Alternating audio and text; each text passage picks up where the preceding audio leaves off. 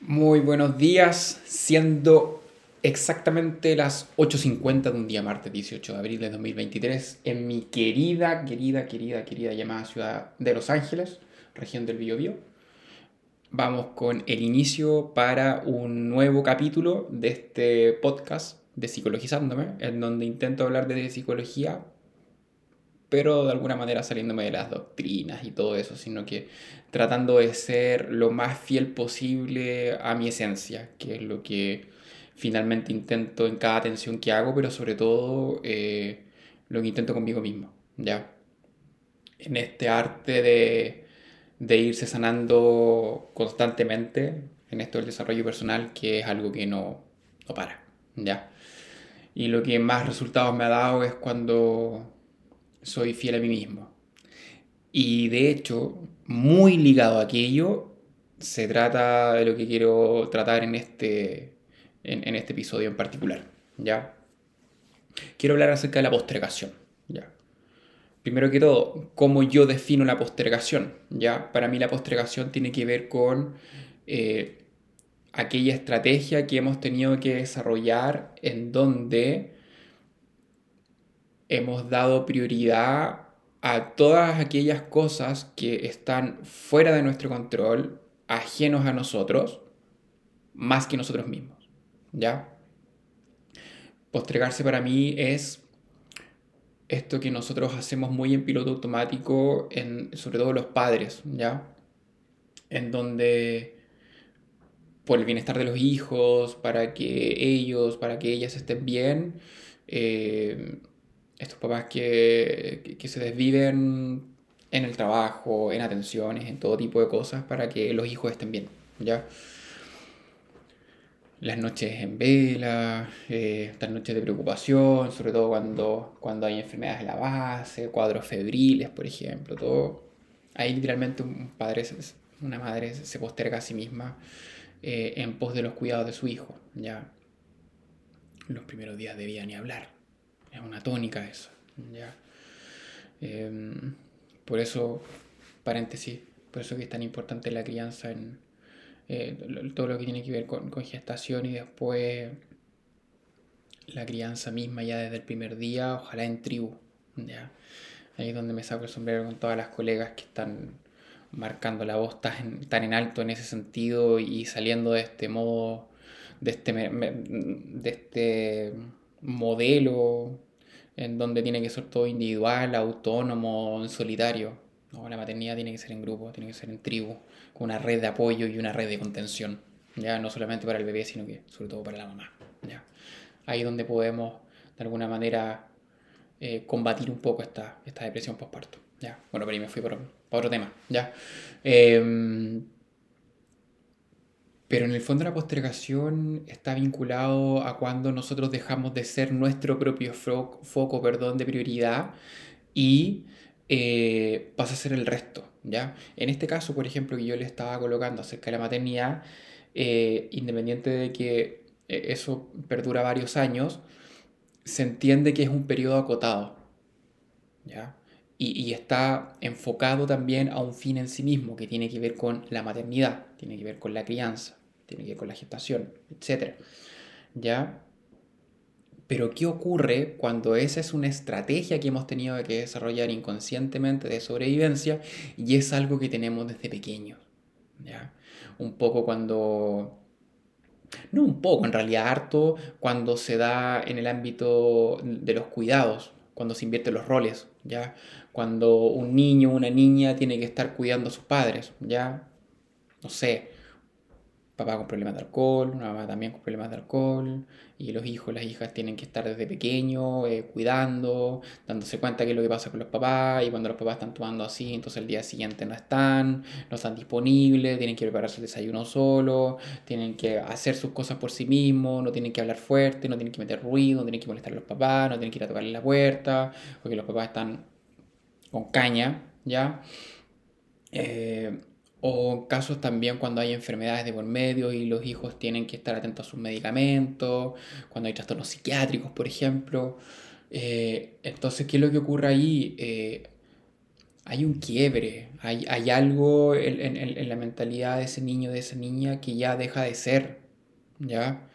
Eh, ¿A qué me refiero con eso? Es como que automáticamente pierden la ingenuidad de la infancia, porque tienen que crecer, ¿ya? Tienen que crecer, tienen que cuidar. Y eso es fuerte. Y eso es fuerte porque significa de que desde muy pequeños ellos se dan cuenta que hay otro que es más importante que ellos, que debería ser todo lo contrario, pero se dan cuenta que existe otra realidad. ¿Ya? Y tienen que cuidar. Tienen que cuidar, tienen que estar atentos y todo. Y puede ser que estén jugando, puede ser que estén, que, que, que estén compartiendo con amigos y todo, pero hay un sentido arácnido, por así decirlo, que está alerta a qué es lo que puede estar pasando. Entonces, por ejemplo, si hay problemas de alcohol y eh, y este niño ve, está jugando y todo eso, y de repente ve que el papá va a abrir su tercera cerveza, el cerebro de ese niño ya se transporta.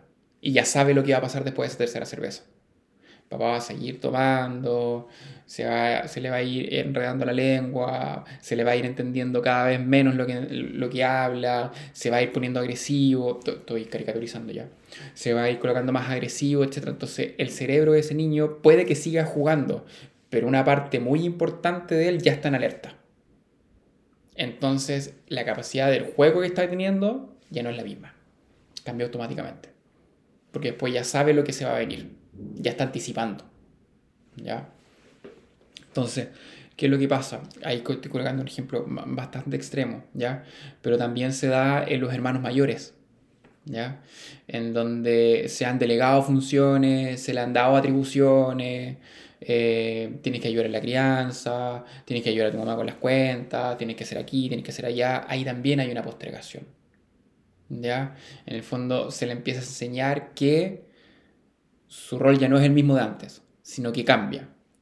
Y ese rol nuevo que, que, aparece, por así decirlo, es más importante. Y tampoco existe una posibilidad de, de, negar, tampoco existe una posibilidad de decir, no, gracias, no quiero. ¿Ya? Imagínense los dueños del Mercurio, uno de los Agustín Edwards que dijera, no, ¿sabéis que no, no quiero ser el dueño del, diario? No, imposible, tiene que tomar esta carga, le corresponde. Es su herencia. ¿Ya?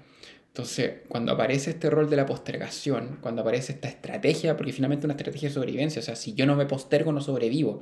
Si yo no cuido a este papá, si yo no cuido a esta mamá, no voy a poder tener un cuidador que pueda cuidarme a mí a la larga. Entonces, ese es el... Es, ese es, el, es como la verdadera lucha interna que existe, el temor al abandono, el temor a la soledad. O sea, si yo no cuido al cuidador que supuestamente me tiene que cuidar a mí, ¿quién me va a cuidar? O sea, me voy a quedar solo.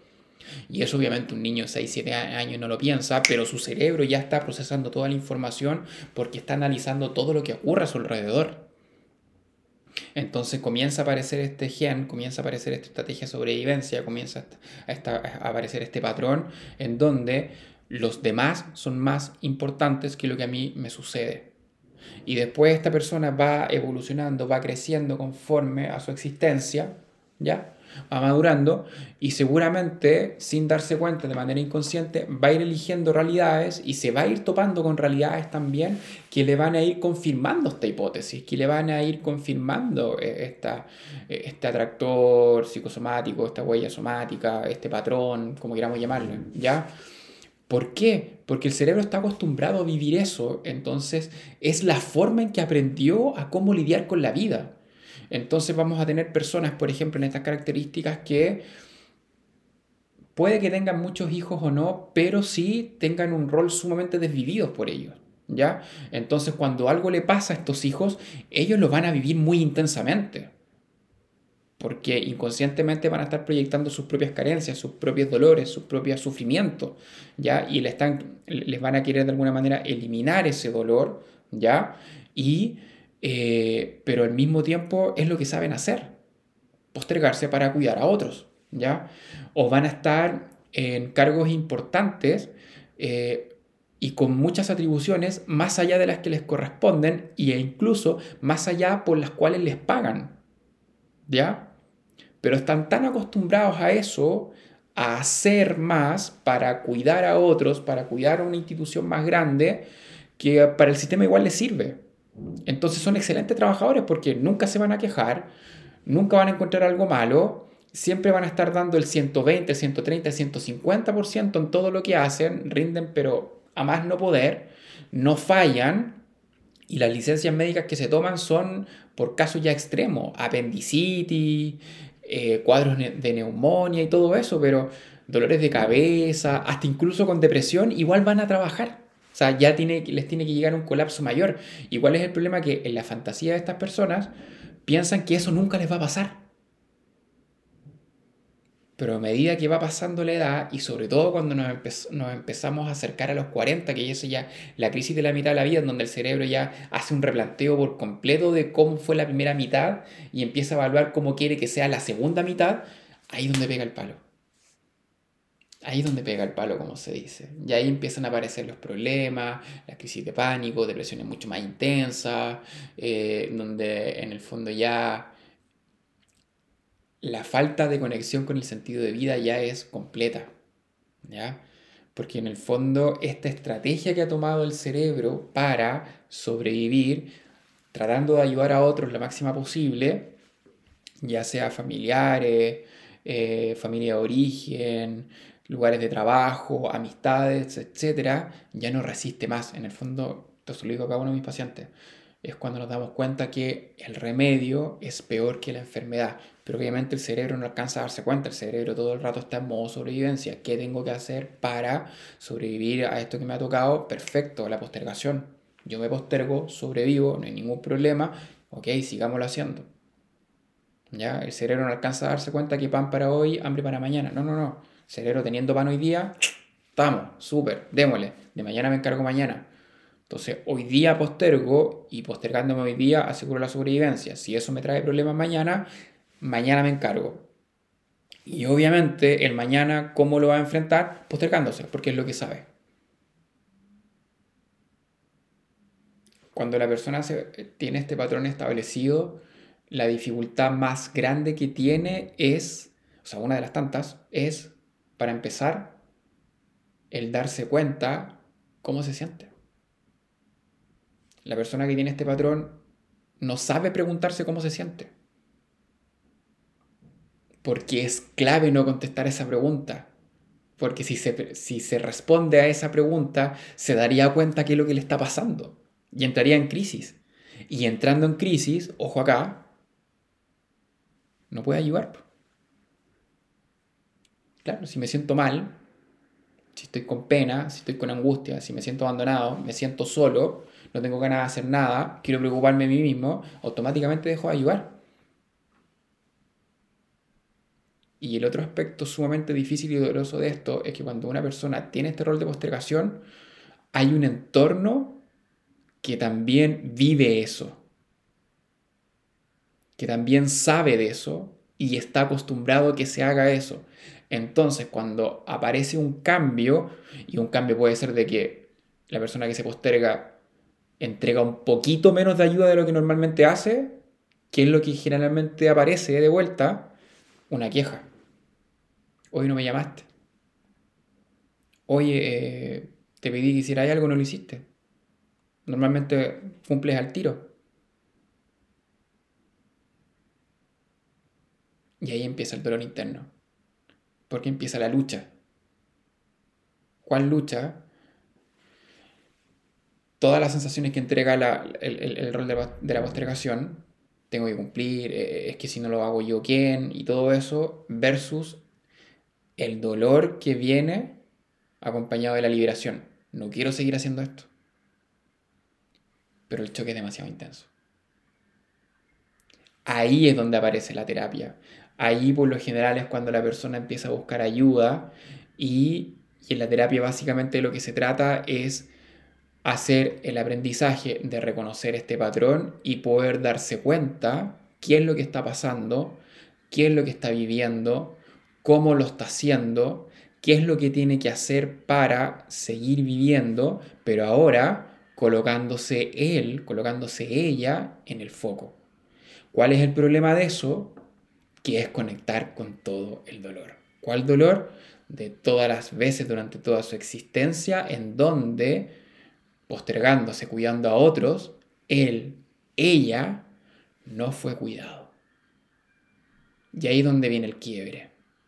Pero ese quiebre es súper necesario, porque esa apertura a ese dolor es lo que va a permitir este cambio, es lo que va a permitir esta libertad.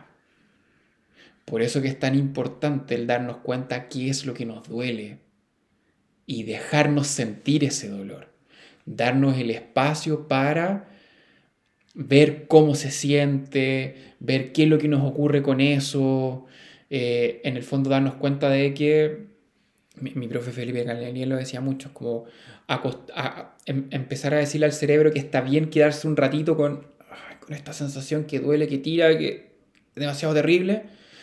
¿Por qué? Porque el cerebro de a poco va a ir entendiendo que, por ejemplo, no se murió en eso, no pasó todas las imágenes terribles que en su cerebro ya vaticinaba de lo que se venía, y al contrario, a medida que se va quedando un poco con la sensación y va pasando esto como una especie de catarsis, por así decirlo, como que literalmente podemos empezar a respirar. ¿Ya? Entonces, por eso, y esto lo repito, lo creo que en todos los capítulos, eh, la importancia de sentir el dolor. Entonces, ¿cómo rompemos la postergación? El darnos cuenta cómo estamos, cómo nos estamos sintiendo con lo que estamos viviendo, cómo nos sentimos con, sobre todo, todo lo que estamos haciendo. ¿Ya? Esa es la vía, como la vía resumida ultra corta, obviamente. Esto es mucho más complejo porque hay que entrar en la experiencia de la base, en esto por lo general hay trauma eh, y tiene que ser trabajado. Por eso que yo siempre recomiendo terapia. Terapia porque en el fondo en la terapia se construye un espacio de confort, un espacio de seguridad, un espacio de validación, un espacio de protección, en donde todos estos aspectos los podamos ir, los podamos ir desarmando paso a paso, grano a grano, sesión a sesión, cosa que no sea una realidad enteramente chocante, así como que explote en la cara y, listo, así como que ya te fuiste, ya, hazte cargo ahora. No, o sea, tienen que empezar de que nuestro cerebro tiene años de funcionar de esta manera. Entonces hay que darle también, hay que ir aceitando esta máquina básicamente, para ir implementando los cambios, ¿ya? Y y, acá otro aspecto súper importante, eh, de pronto en, una sociedad como la de nosotros, en donde los resultados son clave, eh, como dice arriba, confía en tu proceso. ¿Por qué me, eh, para mí es tan importante esa frase? Porque finalmente lo que va a llevar a un resultado determinado no es la mecánica, no es lo que hagamos, sino que es el proceso. Y los procesos tienen altas y bajas, tienen momentos muy intensos, tienen momentos mucho más llevaderos, eh, pero hay veces donde hasta incluso no hay un tiempo establecido. Sobre todo cuando hablamos de emocionalidad, sobre todo cuando hablamos de trauma, sobre todo cuando hablamos de experiencias dolorosas que hemos tenido. Entonces, tenemos que acompañarnos en ese sentido. Y en este acompañarnos es donde vamos a entregar una información completamente nueva a nuestro cerebro. Vamos, eh, vamos a, incorporar acerca de contención, de espacios de seguridad, de espacios de protección, de validación de nuestro sentir, de, nuestros afectos, todo. Eh, van a aparecer nuestros sueños, van a aparecer nuestra creatividad, va a aparecer todo lo que normalmente en la postergación queda fuera en la postergación nosotros qué es lo que tenemos que ser y hacer, ser útiles para cuidar a un otro. Un otro ya sea persona, un otro ya sea institución, a otro ya sea clan familiar, a otro ya sea dogma, lo que sea. Pero nosotros no somos relevantes. Lo relevante es lo externo. Y ahí nos perdemos de vista. No existimos nosotros. Hasta hasta que el cuerpo pasa la cuenta. Entonces, tarea, como digo mi paciente, eh, ¿cómo te sientes con lo que estás viviendo? ¿Realmente cómo estás con eso? ¿Sientes que estás postergando? Dale una vuelta a eso. Si llegaste hasta el final, te agradezco muchísimo me ayuda también mucho que puedas compartir esta información, ya sea en Spotify o en YouTube, que te puedas suscribir, le puedas agregar campanitas y Déjame una nota en los comentarios. ¿Tú te postergas? ¿Cómo ha sido para ti? Conversemos, hagamos comunidad. Un abrazo, que estén muy bien y nos vemos en la próxima semana en el próximo capítulo. Chao, chao.